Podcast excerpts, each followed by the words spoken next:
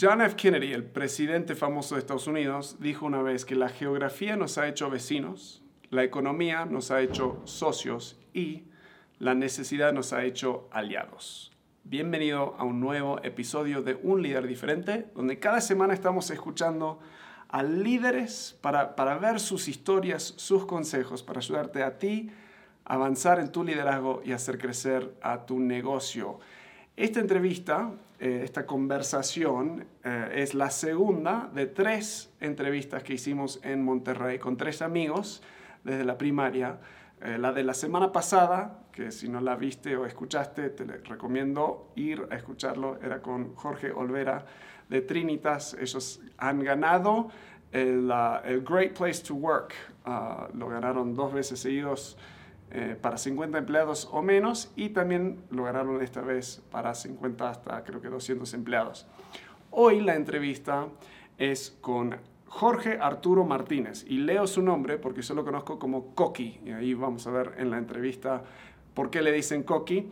Ah, él es un economista y es un economista experto. Tiene una consultora que, que está muy especializado en este campo de la economía y de las finanzas. También es profesor en el TEC de Monterrey. Acá en la entrevista hablamos de anclas en la economía, porque eh, también el coronavirus puede ser hasta posible ventaja para México, más allá de a nivel económico, em, que esté pasando ahí en China, eh, la importancia de la relación económica entre países vecinos ah, y cómo ver eh, hasta los ahorros de una empresa. Hay otra cita que me gusta de eh, un, creo que hombre de radio, persona de radio, Rush Limbaugh en Estados Unidos, que dice, economía básica es el tema más complicado que existe. Y en esta entrevista me vas a ver varias veces, un poquito confundido, pero esa confusión espero que trae claridad, porque hago aún más preguntas para realmente entender lo que Coqui nos está diciendo. Creo que te va a encantar, es muy interesante, fascinante eh, todo lo que nos tiene que decir de este tema de la economía. Intentamos bajarlo a tierra para cosas concretas para empresarios aquí en Latinoamérica. Aquí te dejo con mi entrevista con Coqui. Bueno, Coqui, gracias por estar. Estamos eh, metidos en la casa de, Meme, tu amigo de, que toda la vida. Toda la vida, de prepa con más eh, solidez. La, entrevista con Meme va a salir la próxima semana, así que, y la entrevista con tu otro amigo, Jorge, salió la semana pasada. Nosotros la, filmamos ayer, increíble. Y ahora tenemos el privilegio de entrevistarte a ti, profesor en el TEC de Monterrey de Economía. Sí. Es para tipo maestría, ¿no? O sea, para las... Maestrías. Contanos, o sea, ¿qué es lo que estás haciendo ahora y hace cuánto tiempo que lo estás haciendo? Y tu nombre, decime de nuevo, tu nombre con... Jorge Arturo Martínez González. Y todos te dicen Coqui. Coqui. Primero, decime, ¿por qué te dicen Coqui? Sí, mi abuela encontró este nombre eh, después, después de, descartar este Queco, porque ya había uno Coco, que ya había uno Quique, que ya había uno... Ah, me parece que había una Cuca también. Así que bueno, este es... Soy el residual y, eso ha sido bueno. no les ha ido mal como José el Soñador, que también lo era, así que bueno, para mí feliz. Y ahora estás, ¿hace cuánto que estás en el TEC de Monterrey? Entré al TEC este, de, profesor regresando de mi doctorado en el 92. En realidad, este, terminando el 92, así que 93 a hoy, que, son 27 años. 27 años en el TEC, dando clase en pregrado hasta el año 2000, 7 eh, años más o menos, y del año 2000 acá este, solamente posgrado, aunque empecé a dar posgrado en el 94, 95. tengo 25 años en la EGADE, que es la Escuela de Graduados del, TEC de Monterrey, y, y, 27 en el TEC en total. Entonces, sí, he sido profesor toda mi vida profesional. Dejé el tecnológico en el 2000 para dar pregrado, BA, eh, Bachelor.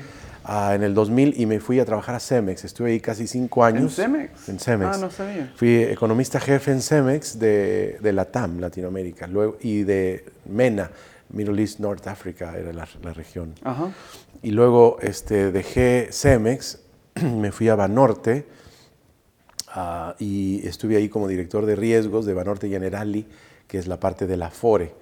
Estuve ahí tres años. Y en el 98, dos años antes de dejar el TEC, empecé un, un negocio de consultoría, de consultoría en economía y finanzas. Y cumplió este enero 22 años. Entonces tengo 22 años con este negocio. Lo mantuve eh, caminando al margen mío en el tiempo que estuve en Cemex y en Banorte. Y eh, al salir de Banorte en el 2006, eh, me contactó este, un, personaje pesado aquí en México. De, él fue este, ministro de Hacienda y, me con, y él tenía un despacho. Y ya, él ya dejó este despacho que se llama MG Capital y ahí tengo trabajando como asociado y ellos como socios míos, este, 13 años. Entonces Wow. tengo 13 años. Esto es un family office, administran capitales para familias este, acomodadas y para negocios, pensiones y cosas así. Y yo funjo como estratega de ellos eh, y les digo en qué invertir, eh, este, cómo está la economía y cómo está el mercado.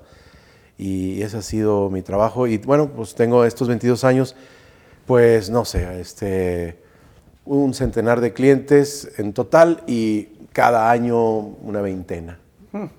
Eh, y hacemos para ellos cosas de economía y finanzas. Y entonces tengo esta doble, doble cachucha. En el TEC de Monterrey me, me regresé de tiempo parcial porque solamente daba mi clase, una clase al año o dos clases al año. Me regresé de tiempo parcial en 2014 y entré ahí como director de la maestría en finanzas. Y estuve ahí hasta el 2018. Y luego en el 2018 a hoy he estado trabajando en un nuevo proyecto que se llama Think Tank Financiero. Y esto es un grupo de, investigadores que trataría de dar respuesta independiente a cuestiones que requiere México en cuanto a dos temas principales del sistema financiero. El crédito que crezca y la productividad que crezca también y que haga que México pueda crecer. Y esta es una opinión independiente, no la paga nadie este, que tenga un nombre, un solo nombre, sino un grupo, ¿verdad? Y membresías y crowdfunding y de esto se trata. Este, es nuevo y aquí estamos y, eh, pues luchando con, con, este, con este nuevo proyecto. Entonces, no, no, sería, no estaría fuera de lugar decir que eres un, un experto en economía. A lo mejor un poco fuera de lugar, pero ¿Cómo- es lo que amo y lo que hago. ¿Cómo te ¿verdad? Pero- metiste? O sea, yo sé muy poco de economía y menos así a nivel internacional. Me acuerdo, tuve mis dos clases en undergrad eh, y me- sí me fascinaron. O sea, el, el micro y macro economics, Sí. las clásicas. Sí, sí, Muy, muy- gráficas y sí, todo. muy fascinante, pero hasta ahí, hasta ahí llegué. ¿Cómo es que descubres este interés en tu vida en, en economía? Es raro, ¿eh? es raro como, como la, este, la, la- la corriente te lleva cuando te perdiste ahí en la playa. Eh, no, no sabes si es paralelo o si va para regresarte a la playa o qué. Lo mejor es dejarte ir y sobre todo si te está regresando. Y así fue conmigo. Yo empecé estu- perdón, estudiando medicina. Sí. Mi padre es médico y mi madre Em- también. Empezaste en medicina. Sí. Nada que ver. Nada que ver, no, no, no, no. Recuerdo algunos pedazos del cuerpo y tal, pero no, nada que ver. Y la sangre no me importaba mucho, Claro. creo, pero me dijo mi padre, no, no estudies medicina, mejor, mejor estudia otra cosa, hay demasiados médicos, no está muy competido, no lo hagas. Bueno, y mi madre es medio economista de corazón, ella maneja las finanzas de casa todavía, decidía en qué inversiones y si compramos beca de educación para los hijos, si compramos ahorita carro o después, si lo financiamos. Ella es economista de corazón. Me dijo, estudia economía. No, sin tener ni idea, me metí derechito a economía. Entonces, no y me- tenías idea y no te tenía idea, o sea, en la pero- universidad. Sí, o sea, ella sabía que me gustaban las matemáticas, entonces Claro. bueno, y me encantó. Desde el- mi primer profesor me, me hizo enamorar, así que dije, no, pues me voy a quedar aquí, esto está, esto está buenísimo. Y terminé mi carrera y bueno, así que... ¿Qué es lo que te gustaba de economía? ¿Qué es lo- la parte que te fascinaba? Yo creo que la cómo conecta, si el petróleo sube, entonces pues van a subir los costos, van a bajar los márgenes, vas a tener que pagar menos, va a haber más inequidad, entonces va a haber más gente de izquierda que va a gastar a lo tonto y va a haber inflación y finalmente acabas de nuevo en el petróleo. Cuando vi que todo estaba conectado así, pensé, Ajá. a ver, yo quiero entender todas esas cadenas. Y todo además en lo matemático, el petróleo cuando sube y sube la inflación, hay una ecuación para eso. Eh, Como dicen los de Apple, there's an app for that and there's an equation for that. Anything que tú pongas sobre la mesa tiene una ecuación detrás. Aún el éxito, este, horas metidas más eh, el carácter dividido entre el número de enojos y así, hay una Claro. ecuación para eso. Entonces, me fascinó cómo el economista trata de medirlo todo para al menos ver cuando lo vuelve a medir si mejora o empeora. Y, y todo lo mide, la felicidad inclusive, ¿verdad? Si, si esto es Claro. este, frívolo o no, no lo sé, pero se mide todo y me- eso me, me fascinó. Entonces, es- suena muy parecido y qué, qué, o sea, ah, lo mencionaste varias veces, pero ¿qué tan similar es la profesión de economista y el de como de finanzas o estudios financieros? Es, es, este, la misma cazuela. Las finanzas es la hija rebelde de economía. Sí, entonces este, salió de la economía. La economía empezó con Abraham, Claro. la verdad, y así lo dice el, eh, este, la mayordomía de el- quienes trabajaban con él. se- de ahí viene la palabra, este, es aquel que se dedica a administrar la tierra. Entonces, en el caso de la economía, administra no solo la tierra, sino el resto de los recursos, capital y trabajo, tecnología también, que es parte del capital hasta cierto punto. Así que administrando los recursos y, vi- y viendo que lleguen a todas las necesidades que son infinitas, y siendo estos primeros infinitos, pues hay una pelea, ¿verdad? Eh, este, entre, bueno, ¿cómo le hacemos para que alcance para todo? Hay que jerarquizar. Claro. Entonces, pues primero vamos por el tren y luego vamos por la carretera y luego vamos eh, este, por el seguro eh, para los viejitos, etcétera. Hay que jerarquizar todo. Y, y ahí es en donde está la optimización, vienen las matemáticas y tal. Y me fascinó, me fascinó a mí. Yo, yo soy este, organizado en mi mente y nada más, porque mi cuarto es un desmadre. Pero en mi mente sí.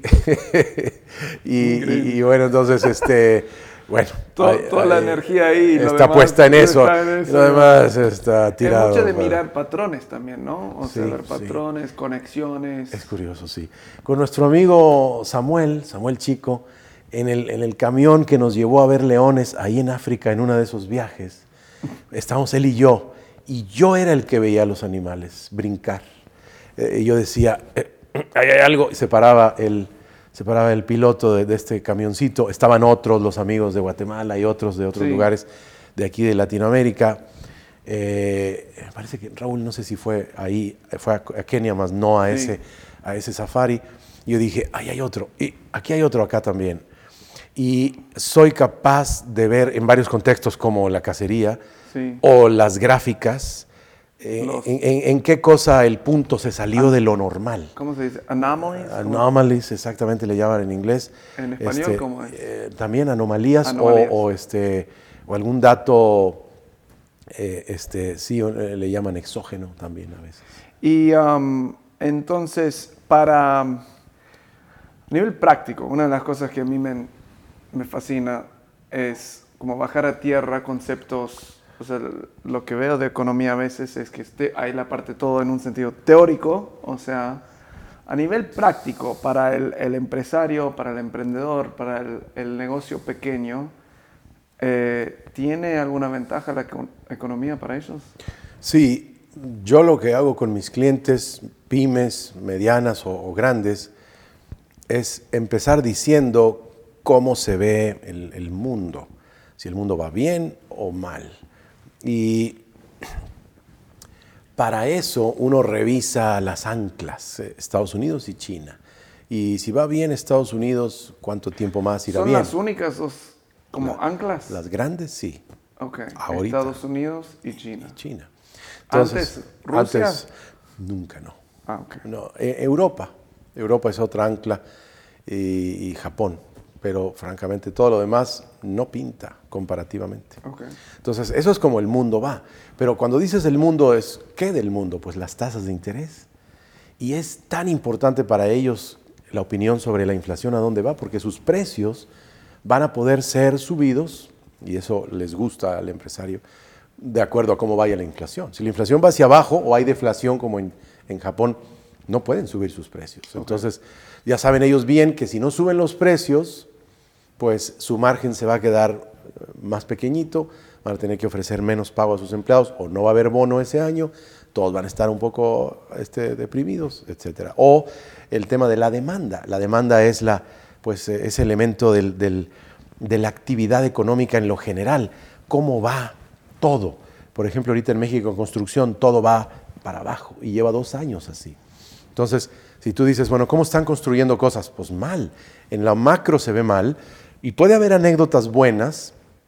La, la semana pasada hubo una reunión de un fondo asiático en donde, en donde yo, yo estaba en el consejo de quienes los recibían y ellos decían, queremos comprar 60 este, o entre 60 y 100 almacenes grandes aquí en el norte de México porque queremos poner cosas para Kia, para la automotriz y para diversas cosas, plásticos, lo que fuera. Y pues veo que anécdotas como esas hay, sin embargo, vuelve a ser un outlier, un punto fuera de la norma eh, la norma, el agregado dice la cosa va mal. Entonces el empresario quiere saber cómo va la actividad, quiere saber cómo van los precios, cómo van las tasas y el tipo de cambio. El tipo de cambio es receptáculo de todo, así que ahorita, por ejemplo, que está abajo de 19 pesos, dice el empresario, ah, yo pues entonces tranquilo, no, no, no, esa cosa va a ir hacia arriba porque lo que lo tiene abajo se va a terminar. Entonces el empresario dice, ah, entonces quiere decir que si necesito importar este, químicos, este, no sé, lo que sea, polipropileno, algo, eh, algún etanol, no sé, tiene que ser ya, sí, tiene que ser ya e inventaréalo, porque, porque se va a subir eso a 19.50 o quizá 20, cuando lo que lo tiene abajo se quite, Y se va a quitar pronto. Um, entonces, cuando decís, deberían estar viendo los dos, un poco para resumir y ver, o sea, porque es todo nuevo territorio para mí. Tenemos las anclas grandes. China, Estados Unidos, estamos viendo... Mueve a todo lo demás. Mueve todo lo demás. Estamos viendo tasas de inflación, eh, el dólar, o sea, cómo, cómo va el dólar. La de interés también. Y eso depende un poco cuándo comprar, cuándo vender, proyectar un poco, o sea, cuando ves la construcción que está baja, ¿eso qué significa? Si la construcción está bajo mucho tiempo. La producción de todas las eh, este, estructuras eh, este, físicas, vivienda, eh, comercial, industrial, infraestructura, ¿verdad? Toda la tubería, los aeropuertos, cárceles, este, escuelas. Claro, todo lo que, o sea, todo, claro, truena todo. Todo, está, está parado. Entonces, pesa un 7% de la economía. esto es un, 14. Pues Uno de 14 de todo lo que es la economía es la construcción, de todo eso. Pero la derrama de la construcción en los plásticos y los cables que se, que se requieren, el, impermeabilizar y el, acero, es, es un, un 20 en total. Entonces es un quinto de toda una economía se mueve por la construcción. Y la construcción se mueve por los nuevos hogares, más hijos, más construcción, más este, inversión extranjera, más construcción. Ahora, esto afecta solo, bueno, sé que afecta a todos, pero a nivel de proyección y todo eso, empresas muy pequeñas pueden utilizar este conocimiento a su ventaja o es más empresas grandes, digamos? No, es para todos, pero obviamente la pequeña se mueve más por cuestiones idiosincráticas. Tiene amarrado ya con un gran cliente suyo, que es no tan grande, pero para ellos es enorme. Y, él tiene a un amigo y luego un primo, cosas que son, eh, como, como, se les ha llamado, idiosincráticas. Ya no son, no son explicaciones macroeconómicas, ni siquiera microeconómicas. Son cuestiones de la, de la, eh, este, de la, vida misma y, de cómo el día presenta sus sorpresas, así. Eso es lo que pasa con las pequeñas, la verdad. ¿Y tú dónde, dónde recomiendas empezar a leer y, o sea, para, para estar eh, investigando y viendo y manteniéndote informado de todo? Yo les recomiendo mi columna, la verdad, está en Reforma, este, cada mes, dos veces al mes. La, la segura es el último martes de cada mes en el periódico Reforma, se llama Riesgo y Valor, platico ahí cómo va la economía. Los que escriben conmigo, cerca de mí, en el espacio físico, Everardo Elizondo y otros que escriben por ahí, Meléndez y otros más, están platicando también ahí en el Reforma. El Universal tiene muy buenos. Leer la parte económica de los periódicos es lo que yo diría que, que ayuda a comenzar. Pero luego tomar un libro de economía, uno simple, sencillo, este, que explica los principios, como es el que uno lleva en carrera, Claro. eso sería bueno. Pero eso es más gravoso porque siente uno que la teoría queda este, como muy atrás del día a día. Pero eso es engañoso porque todo el día a día está basado en esa teoría. Entonces tú sacas todo, tú sacas tu como, o sea, el, el- lo que publicas es todo en reforma, no tienes como un blog separado o un Ahorita. email. Bueno, ten- en la página de Facebook de mis, y, y del el Twitter y tal de mi empresa, Sí. este, que se llama MG Risk.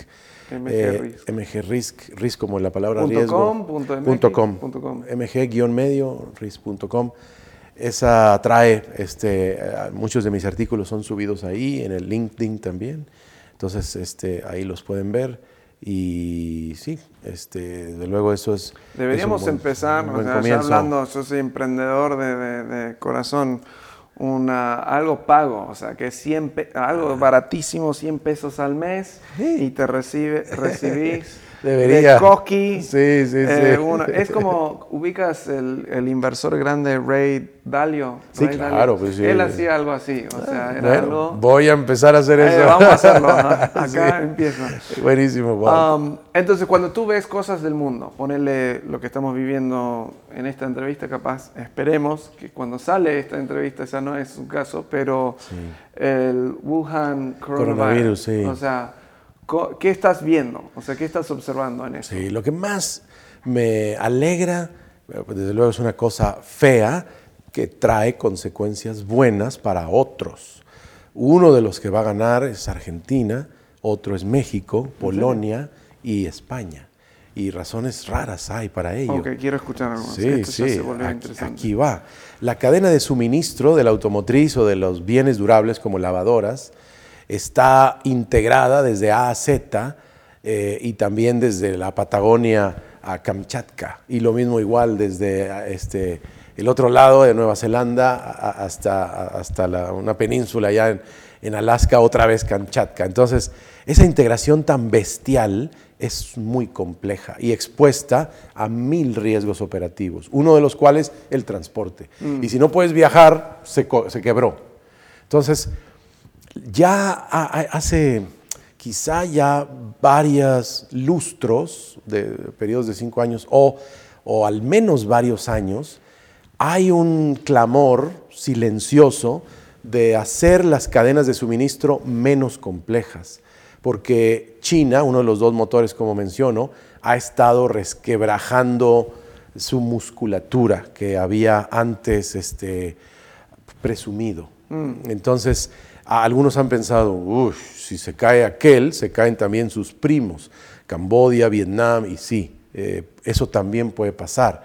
Se, se vuelve compleja la, la cadena de suministro de manufacturas que son complejas, el, el automo- el auto o la- la, este, el celular Sí. que, que está basado casi este, en, en una provincia de Corea. O sea, el, el- el, este, ese es el, en, en- en electrónica, ese es el paciente cero.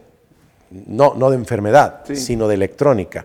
En donde empieza el ciclo de tres años de, de los teléfonos nuevos. Cada tres años hay teléfonos nuevos. ¿En dónde empieza todo? En una provincia de Corea. Y ahí un proveedor de Foxconn eh, saca los chips, de ahí Foxconn hace más celulares, pide más plástico, pide más pintura, pide más dibujantes, pide más diseño, pide más de todo. De ahí los que hacen este, pantallas para coches las renuevan.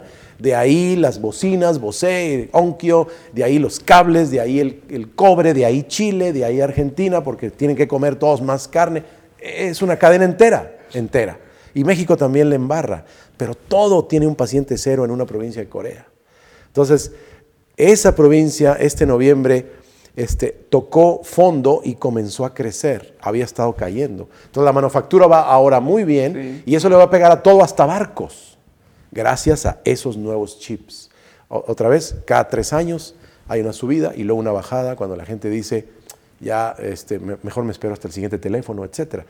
Y, y claro, lo que estoy pensando y que me encanta es que Cuando estas empresas están, están considerando que la cadena es muy compleja, mejor dicen, mejor hagamos cadenas de suministro locales.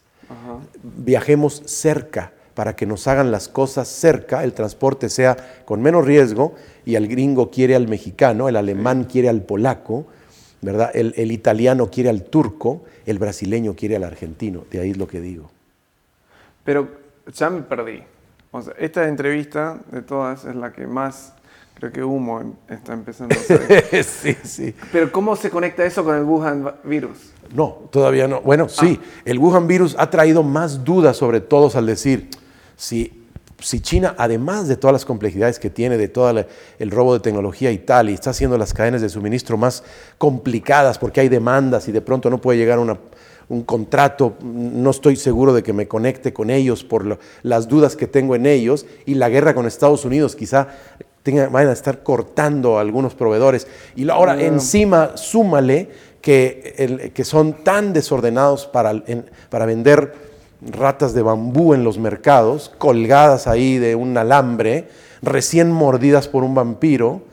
Eh, este, esto es una película de Netflix. Entonces, pues, eh, ¿qué, qué podemos hacer? Corta la cadena, hazla más pequeña y que el gringo se provea de México, que el brasileño de Argentina, que el español provea Alemania, Alemania con Claro. Polonia, Italia con Turquía. Hacemos hacer las cosas más simples. El- el Entonces, México va a está- ganar. Está demostrando el problema. en un Exactamente, está lo ha, ha expuesto las vulnerabilidades. Ok. Y China, esto le pasó con Hong Kong en el SARS en el 2003, hace 17 Sí. años, y fue lo mismo, este, exactamente lo mismo, solo que China era menos complejo que ahora, el turismo era más pequeñito, ahora viajan por doquier, este, no viajaban a Japón, ahora hay 10 millones de gentes que van de China a Japón. E- es- ellos ya no irán, Japón va a sufrir por eso, Eh, Tailandia va a sufrir mucho, Taiwán, este, Macao, eh, Hong Kong, Ah, probablemente también Taiwán, ya ya mencioné Taiwán, Singapur va a sufrir por todos los chinos que viajaban hacia allá, que eran muchísimos. Ha crecido siete veces el turismo chino desde entonces, el SARS a hoy. Entonces, eso tiene que ver Wuhan, así es. Entonces, esto tiene que, eh, si esto dura, ¿qué? ¿Semanas más, meses más o ya El SARS duró siete meses, yo creo que esto dura más. más todavía? Sí. Sí, y va a ser peor, más. va a ser peor por lo mencionado, porque es más complejo ahora la economía china y, es- y además es más vulnerable. La confianza es menor por el golpe que le puso a Estados Unidos con la guerra comercial, están más tensos, va a durar más, creo yo. Y va a beneficiar a México. Sin querer, hombre, no es que uno diga, uh, la muerte, no, pero sí, sí, aquel, sí, sí. aquel asunto beneficia de carambola. Sí. Eh, volviendo más local, tenemos nuevos, bueno, no, ya no son nuevos, pero presidentes medios eh, controversiales en Estados Unidos y en México. Luego eh, quiero preguntarte brevemente de Argentina también, pero eh, ¿qué es, o sea, a nivel eco- eh, economista, qué es tus... Más allá de lo político, yo no, no me meto demasiado en lo, lo político necesariamente, pero a nivel económico, ¿qué, de tu punto de vista, qué, qué estamos viendo? Sí, hay, hay este, una nueva narrativa, una narrativa que viene de la, del abuso de las, de las cúpulas hacia las masas. Este es un abuso cíclico. Hay un gran abuso de las cúpulas que tienen toda la riqueza y también el ingreso, más de la riqueza que del ingreso. Y las, las, las masas, la- la- las bases, se empiezan a ver, esto es demasiado. Entonces empieza a haber una narrativa nociva, si tú quieres, justa, Ajá. al decir, es demasiado. Tienen razón que es O demasiado. sea, tú hablas de la corrupción, del abuso, o sea, de... de- pagarse muchas veces más que un empleado, Claro. que las empresas grandotas sean monopolio, hagan lo que quieran y Sí. no paguen impuestos porque se dan de alta en Holanda, como en Facebook hace eso, Amazon, todos. Sí. Y entonces ahora, pues, ¿dónde cobro impuesto Amazon? Si está por doquier. o Sí, sea, no. ¿Y, y para, y para qué le cobro impuestos a Besos? Si en Estados Unidos tiene como un quinto, no, ni eso, ha de tener a lo mejor un veinteavo de toda su riqueza está en Estados Unidos. El resto está desde Kazajstán hasta Islandia, ¿verdad? Claro. Bueno, Eso es imposible, no, no va a servir de nada si lo quisieras hacer. Pero, pero la- la- el clamor es justo. Es justo, se puede ver en Chile, es un clamor justo. Ah, Mira que Chile es el país que más equidad tiene de toda Latinoamérica. Pero como quiera, eh, al ver la gran diferencia que, ha- que- que- que se ha generado ¿verdad? entre los ricos y los pobres, es cierta esa diferencia, también es cierto que es el país con mayor equidad, ambas cosas son ciertas. O sea, lo único que muestra es que los otros países están, mucho, peor, mucho, peor. Sí, y, en México no hemos agarrado a las calles porque este hombre ha sido un catalizador, López Obrador, ha traído calma con su discurso, la narrativa se las compra y tiene una aprobación cerca de un 70, aunque una reciente encuesta lo pone allá abajo de, de 53 por ahí. Pero, este, y en Brasil, aquel hombre los mata si salen afuera. Así es que ellos no salen afuera en Brasil, no salen en México porque este los enamoró, sí salen en Colombia, salen en Ecuador, salen en, Chile. Y en Argentina, pues bueno, ya no saben ni, no quieren ni salir, ¿verdad? Ya no, hay este, las cazuelas que tocar y solamente ven a todos esos perros regresar a su vómito. Este, eh, como dice Mateo, creo. Y, bueno, dicen, bueno, esto es lo, mismo de siempre, Mendoza sacará su propio dinero otra vez, ¿o qué? Y sí, es terrible, ¿no? Este, la realidad es en Argentina costaba un peso cada dólar en el 2002, después de haber quitado cuatro ceros, este, y ahora cuesta 79 pesos un, dólar. Y la vez pasada que visité, este, creo que lo hablamos eh, en el, en el monte en el que acampamos, Walt, este, pasearon a mi hija y a mí en un taxi un hombre que tenía ingeniería, eh, lo equivalente de dos dólares toda la tarde. O sea, unos, en el tiempo de cambio de aquel entonces, unos 60 pesos argentinos. Que yo creo que eh, con eso él algo compraba un sándwich, una coca, y, eh, este, pero para mí era, hombre, yo le hubiera dicho, hombre, pues nos podemos ir a Brasil y de regreso y me sale bien pagarte. Este, y, lo mismo el churrasco ahí en, el Puerto Madero me salió como en 7 dólares. En Nueva York yo hace poco compré un churrasco, ochenta y tantos dólares. Qué vergüenza, este, no soy de la cúpula. Dios mío, perdóname por eso. y no, no sabía ni la mitad de lo No, no, para nada. Por supuesto, mucho mejor en Argentina. a 8 dólares, 10 veces menos. Pero A nivel económico, ¿cómo lo ves al bueno, ¿qué es la relación más práctico para, eh, para el público que tenemos en Latinoamérica? La relación entre Estados Unidos y México, una de las cosas que yo había escuchado, corregime si estoy mal, pero eh, que es una de las, posiblemente la primera vez en la historia de México y Estados Unidos, que Estados Unidos le va súper bien y México no tan bien. O sea, porque siempre están como, si Estados Unidos le va bien, México le va bien, y si baja Estados Unidos, baja México. Y esta es la primera vez que por ahora Estados Unidos sigue creciendo y México estaba como en el 1% o algo así. Mm, cero. El cero. ¿Qué, factores? Fíjate que a Estados Unidos le va muy bien y a México siempre muy bien y ahora también. Lo que pasa es que lo que le va bien a México cuando a Estados Unidos le va bien es la exportación de los bienes intermedios que Estados Unidos transforma y reexporta a otros lugares. Sí. Eso es el 60 de lo que México manda hacia allá. Y en eso vamos re bien. Mira los aguacates en el Super Bowl, re bien. El problema es que la economía tiene más que lo que uno manda a su principal socio. Tiene el consumo que es dos tercios de toda una economía y eso en México creció al uno.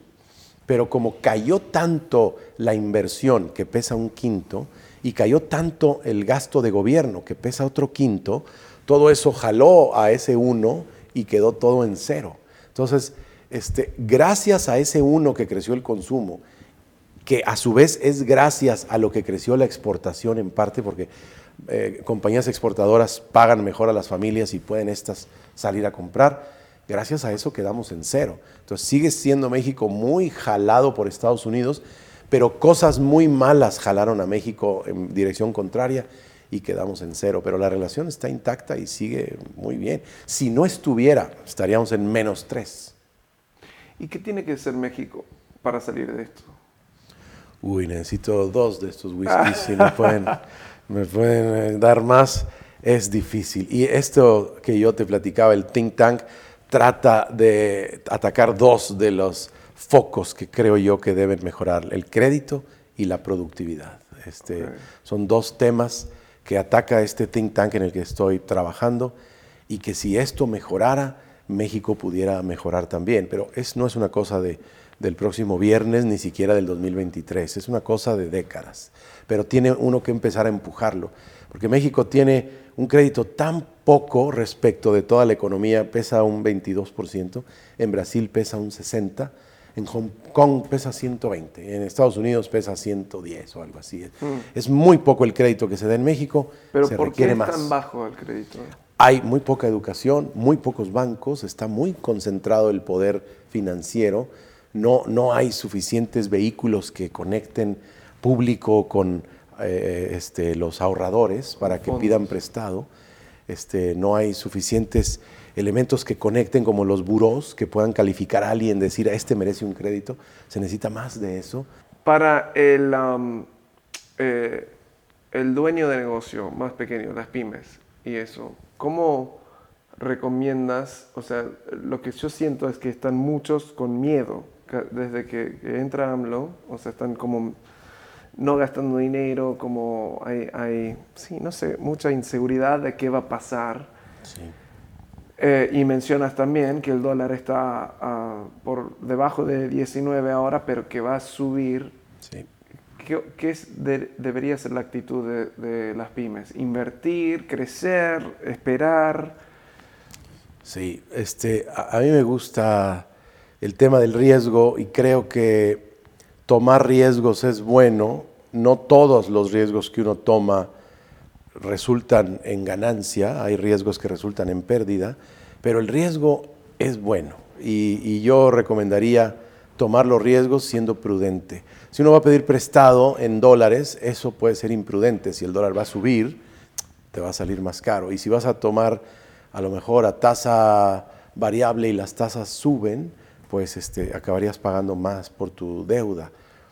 Eh, igualmente, si expandes tu planta y resulta que México no crece como pensabas, pues tu, tu demanda no va a, a ser capaz de pagar la inversión que hiciste. Entonces sí, es, es fácil entender a esas pymes. Están haciendo lo que la intuición les dice y su intuición es correcta. Con este señor hay incertidumbre y él ha, ha sembrado esta incertidumbre. Sin embargo, te- seguimos teniendo tres cosas que no nos quita nadie. Una es el vecino del norte. Si estas pymes pueden lograr este, girar su negocio hacia lo que exporta, servicio o, o producto, eso sería muy bueno, porque la economía americana seguirá creciendo. Número dos, hay un bono demográfico todavía. Hay más jóvenes que viejos que con los impuestos que aquellos pagan le dan dinero a estos para que se pensionen. Entonces eso hace que México tenga una base de consumo buena. O sea, los viejos tienen con qué consumir porque los jóvenes con sus impuestos les dan para que se pensionen y todavía hay suficientes jóvenes. Esto no pasa en China, ni en Rusia, ni en India, Claro. eh, menos en Japón, este, Italia, Alemania, ni Estados Unidos. Entonces, est- esto es una, una cosa que es muy buena en México aún. Y la tercera es que el mexicano es fácil de trabajar con él, es afable. Sí. Y hay un problema, se arregla afuera en el patio con una cascarita de fútbol. Es increíble, no, no hay que hacer un comité ni nada, levantar la mano, nada. Una cascarita, el que gane, hacemos eso. Entonces, este, no hay Kanban, ni Kaizen, no, hay este, Black Belt. Puede haber y pueden funcionar, pero lo mejor es cascarita. Y me- el mexicano puede hacer eso. Y Sí. no, no se pelea, no es bélico como otras culturas. Este, esas cosas no las quita el peor presidente, ni las mejora el mejor. Entonces, este, yo creo que eh, en eso podemos confiar. Aparte, bueno, no estamos solos, está la providencia de nuestro lado y, y, este, esa providencia va más allá de lo que haga López Obrador. Este, si uno hace las cosas a las que uno está entusiasmado y apasionado, pues eso debería, debería funcionar y debería, debería haber más. Pero sí, siempre con prudencia, ¿eh? porque sí, el tiempo está para, para ser cauteloso.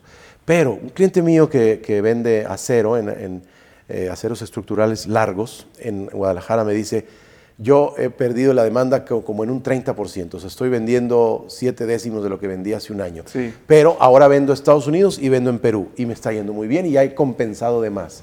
Perfecto, eso está buenísimo. Así hay que actuar. Entonces, él está expandiéndose, más no en el mercado mexicano. Y sin embargo, ya hemos este, tocado el punto. Este asunto de China le va a beneficiar a México. Claro. Y entonces mencionaste, ¿tú sientes que la economía de Estados Unidos va a seguir creciendo también? ¿Lo ves bien? Estados Unidos ah, está creciendo todavía este año, lleva 10 años creciendo, es, es- es tremendo. Y, este, yo pienso que se acerca el tiempo de una recesión allá. Creo, puede ser una recesión leve y, algunas, algunos indicadores pudieran marcar que, que llegara el año próximo, en el 2021, esta recesión. Entonces sigue creciendo este año, sigue creciendo el que sigue una parte de él y luego hay una recesión leve, creo yo, corta, y, luego continúa de nuevo, porque muchas de las cosas que ayudan, y mira, me duele decirlo, pero Trump ayuda. Sí. Este, Trump es bueno para la economía, un poco haciendo trampa, pero al final es bueno eh, y eso nos beneficia a nosotros en el corto plazo. Luego, el asunto se les va a venir encima cuando la inflación los obligue a subir tasas de interés y, a cortar el gasto y el déficit y un endeudamiento que de pronto sea casi impagable, porque ya es demasiado el dinero que deben, pero por lo pronto no. Entonces, pues México en eso estará bien, así como ellos están bien, como lo he dicho, o sea, sigue beneficiando. ¿Y hay algo para decir de invertir en ti mismo, invertir en tus como cimientos o fundamentos como empresa en momentos de, de crisis. Eh, o sea, yo he, escuchado a varios emprendedores en Estados Unidos que en momentos de crisis decir, mira, voy a invertir en mi gente, voy a invertir en mí, o sea, no es el mejor momento para tomar decisiones muy externas, pero cuando vuelve la eh, economía a empezar a subir, que siempre eventualmente empieza a subir, vamos a estar mejor posicionados con el marketing ha hecho, con todo el entrenamiento sea de líderes fuertes, de equipos, de procesos, y ahí salimos corriendo más rápido. ¿Eso es una buena estrategia o es qué, recomiendas cuando la gente no está comprando, cuando sí está todo apretado? ¿Qué hacer con tu tiempo? Eso es fabuloso. No, se ve tan fácil cuando corta la inversión y cortan los presupuestos. Desgraciadamente pudiera también llevar a tomar la decisión de cortar personal, cortar capacitación. Eh, sí. por desgracia puede pasar algo así en la vida real, quiero decir, aunque en la teoría lo que dices sería fabuloso que todos lo hicieran así. Si no hay cash flow, si no hay flujo de caja, no puedes pagar a los empleados. Sí, corta, corta un poco la inspiración para, pues para eh, fortalecerlos, etcétera se antoja para hacerlo uno. La cosa se pone difícil, puede uno volver a la escuela o meterse en hacer musculatura uno. Y hace mucho sentido para el individuo y hace mucho sentido teórico para la empresa, pero práctico se ve menos. Quizá la mitad o menos hagan eso. Yo estoy convencido que la mejor idea es esa, hacerlo. Pero cuesta, o sea, requiere, requiere cierta valentía de decir, no hay flujo, pero este, pues vamos a aventarnos a prepararnos ¿verdad? A nivel para cuando de llegue. Flujo de caja, y eso, hablando de, efectivo, digamos. Em, empresas, tú dices que deberían. Eh, ¿Cuánto deberían estar ahorrando? O sea, porque a veces una empresa consume todo lo que tiene en, en todo lo operativo y no toma en cuenta, o sea, el futuro. Sí. Entonces, dos preguntas acá. Uno, sí, ¿qué hacer? Voy con esta, primera. ¿Qué, ¿Qué, tú recomiendas ahorrar? ¿Cuánto ahorrar? Eh, ¿Cómo ver ahorros, digamos, en ese sentido? Sí, desde el punto de vista de individuo siempre recomiendan entre un 10 y un 20 de tu ingreso, tratar de separarlo como ahorro. Sí. A la hora de que una empresa ahorra, este, eso depende de más cosas. Una empresa en, alto eh, patrón de crecimiento casi no logra ahorrar y está más bien pidiendo prestado afuera para crecer.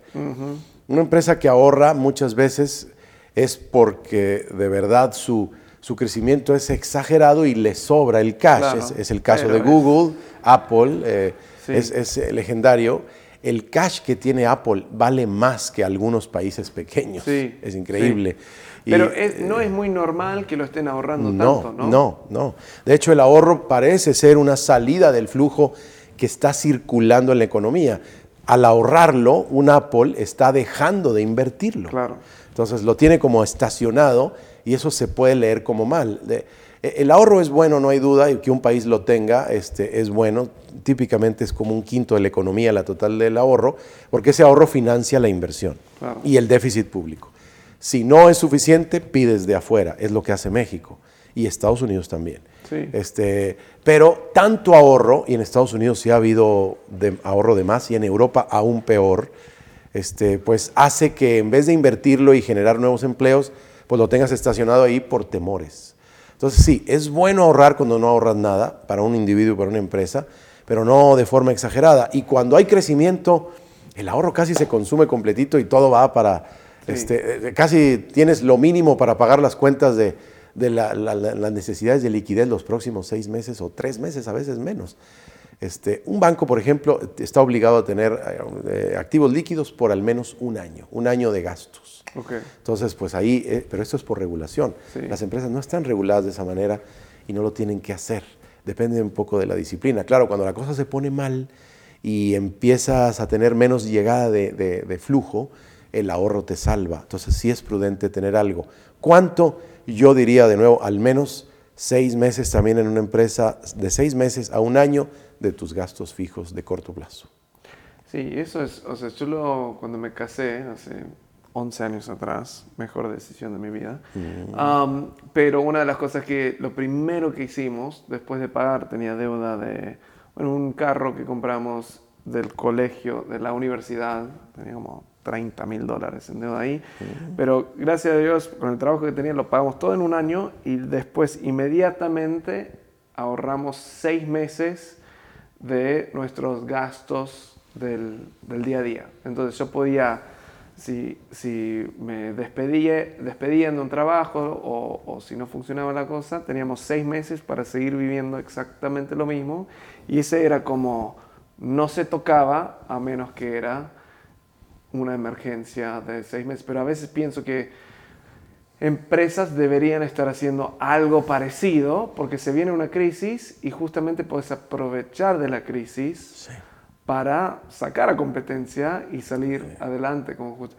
Sí. En- En mi negocio, por ejemplo, este, bueno, en todos, en la Navidad, el pago de bonos y el pago de, de la, la- la parte de, de, este, del aguinaldo y tal, y luego la cuesta de enero, los, el renovar los contratos enero y febrero es gravoso y tardado, pudiera haber falta de flujo. Y la única forma de salvarse es haberlo ahorrado antes. de Nosotros otra manera vas a hacíamos- estar con el agua. decidíamos, o sea, esto es más de, de finanzas personales, pero tiene sus aplicaciones, pero decidimos, ok, ¿cuánto vamos a gastar en un regalo para ti, para mí? ¿Cuánto vamos a gastar por un regalo para tu mamá, para tu papá? Lo, lo decidíamos en enero para el diciembre Ah, del otro mira, año. qué bien, hombre. y era, ok, eso significa que tenemos que ahorrar eh, 12 dólares con 95 centavos cada mes para tener el dinero en- Suficiente. en- en y diciembre. no andar ahí. eh, Claro.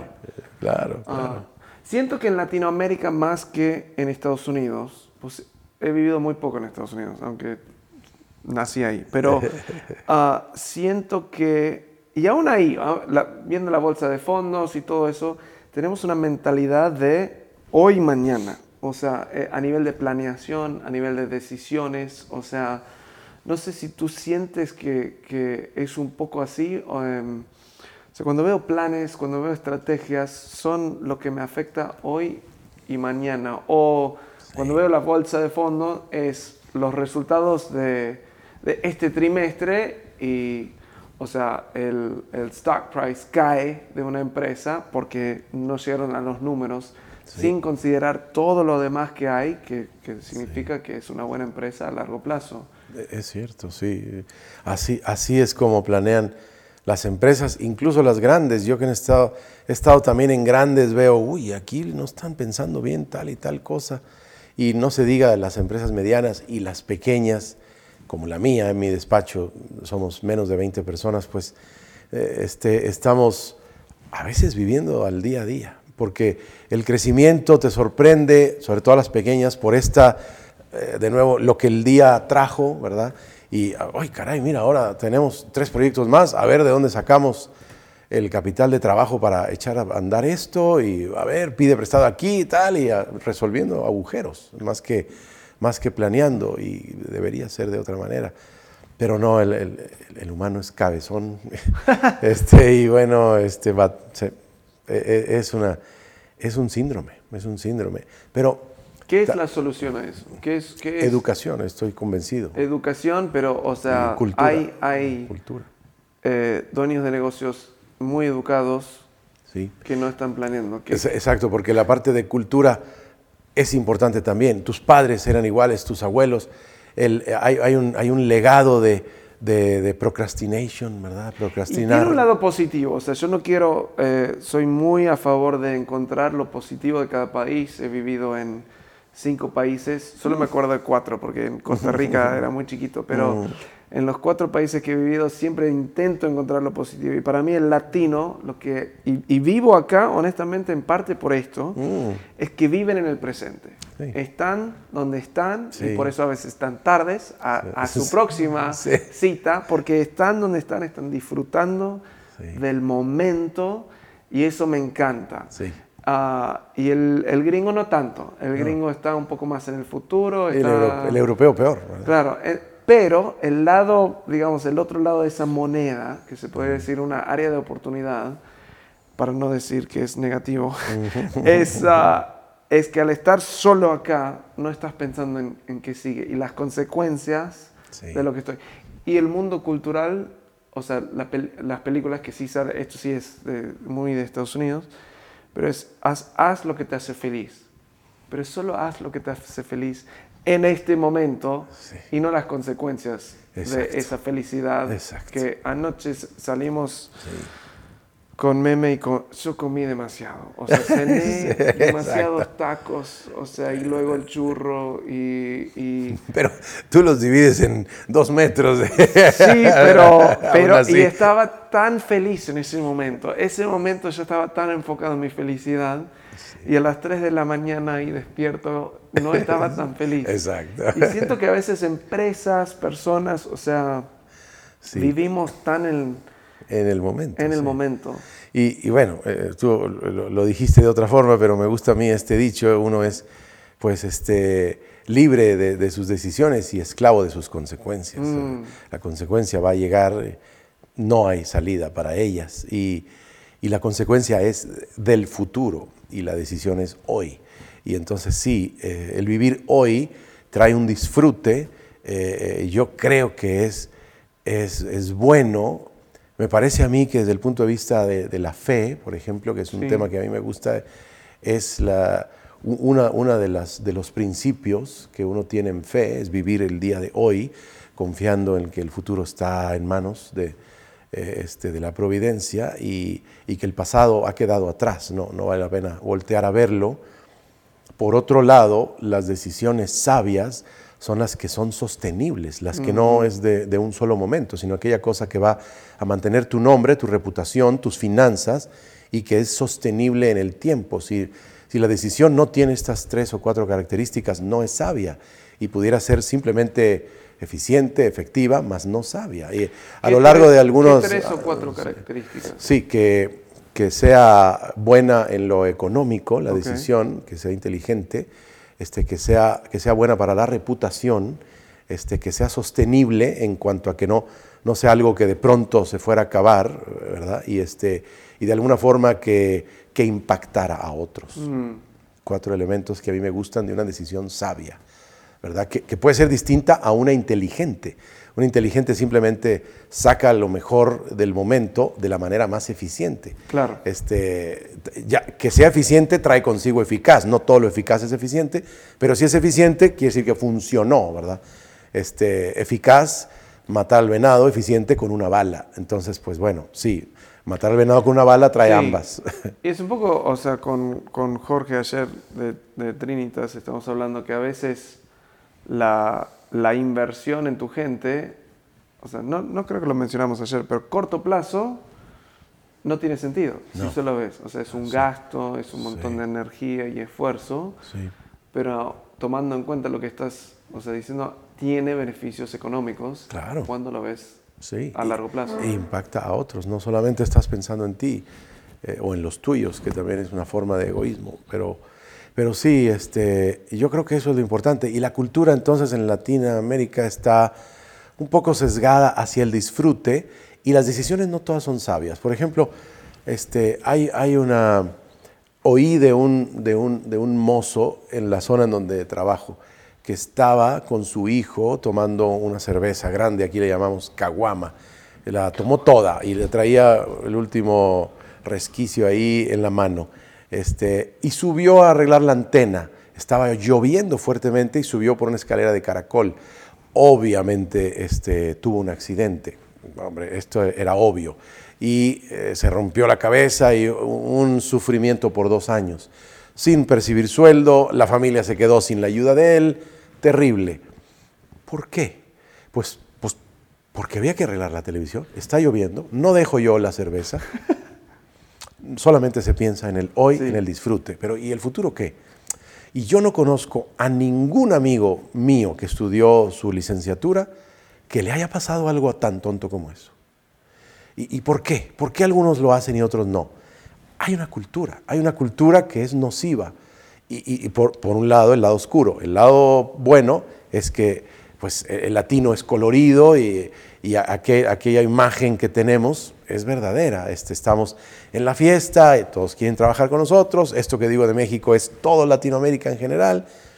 Eh, y, sin embargo, tiene un lado oscuro. Y esa cultura ha permitido a europeos y americanos ser más disciplinados, ¿verdad? Este, y bueno, la disciplina es es eh, el, forzarse a actuar. Y mm. sin disciplina, y eh, forzarse a actuar de una manera este, premeditada. Entonces, sin disciplina, pues simplemente hay una serie de disparos aleatorios este, en distancia y dirección que ah, pudieran no llevar a nada. Entonces, esa también es un peligro. mucha energía y esfuerzo en México. O sea, para mí lo que he visto del mexicano es que trabaja muchas horas, se, pone energía, pero a veces veo que, siempre cuando digo que hay tantos líderes que terminan el día cansados, o sea, cansadísimos, mirando atrás diciendo, para, ¿qué logré hoy? ¿Qué es O sea, de tanto mail. de tanto, sí, respondiendo mensajes. De parte lo que hacemos con, con clientes es nosotros ofrecer ese espacio para pensar, o sea, simplemente el espacio para reflexionar qué es realmente importante. No lo urgente, pero qué es lo importante. Y asegurarnos, o sea, poner dos o tres objetivos, solo dos o tres para el trimestre, o sea, para los próximos tres meses, cuatro meses, que es un máximo de cinco, pero generalmente con cinco ya cinco Sería un lujo. Ya, no tenés ya no son una prioridad, porque son ya más de, o sea, más de tres ya es demasiado. Ah, pero la importancia de frenar en el mundo caótico que estamos con los celulares, en el momento, yo creo que los, las personas que aprenden esta, una disciplina de pensar, hoja en blanco, algunas preguntas, respondiéndolas, si podés tener el, un coach, un consultor que, que, te ayuda a sacar lo que sabes de adentro mejor, pero aún si es con algunos amigos. Pero la disciplina de pensar es una de las ventajas competitivas más grandes que vas a lograr en, en el caos de, de, lo que vivimos. Y, y, bueno, han dicho, en el caso del mexicano en particular, de aquella cosa de que no existe el no en náhuatl, solamente el sí. Tú mm. imagínate si alguien no dice no, pues entonces esto, esto es sí a todo. Sí a todo. Como Jim, Carrey en la película. Ah, sí. Mira, el desastre que hizo en esa película. Obviamente bien planeada para dar el mensaje. El mexicano está así. Así que sí, sí, sí, sí, sí, significa, en realidad significa casi no a todo, pero sin decirlo, ¿verdad? Sí. Entonces, esa falta de asertividad ah, pesa sobre este, casos como este que digo, este, a ver, pues vamos a arreglar esto, aunque esté lloviendo, hay que hacerlo ya. Eh, y, a ver, a ver, ¿a qué cosa no? ¿Y qué cosa sí? Y, decir sí a lo que es sí, decir no a lo que es no. Mm. Creo. Y si identificas tus prioridades, es mucho más fácil poner la línea entre el sí y el no. Es correcto, sí. Quiere uno tomar de todo y no quedar mal y de nuevo, por eso digo, es la cultura, no solo es la educación. La educación sola no, no basta. Mira aquel presidente que tuvimos, estudió en Harvard, era tan listo, es tan odiado hoy. No es solo lo inteligente, mm. porque fue, fue fue nefasto en otras tantas cosas. Y, bueno, gente inteligente no, no es siempre la que, de la cual nos acordamos, ¿verdad? Es, eh, en fin, este, educación y cultura también. Bueno, Coqui, se nos fue volando el tiempo. Hay que cerrar esto, pero muchísimas gracias. encantado. Por tu tiempo. Eh, sí, queda como la entrevista donde más he tenido que usar mi, mi cerebro para conectar todo y justamente por eso me, me encantó. Hombre, encantado, mi estimado Juan. Es un placer. Tomar tiempo en tu agenda llena. No, feliz, feliz de la vida y ah, saludos a los, a los amigos que nos escuchan y bendiciones para todos. Perfecto. Bien.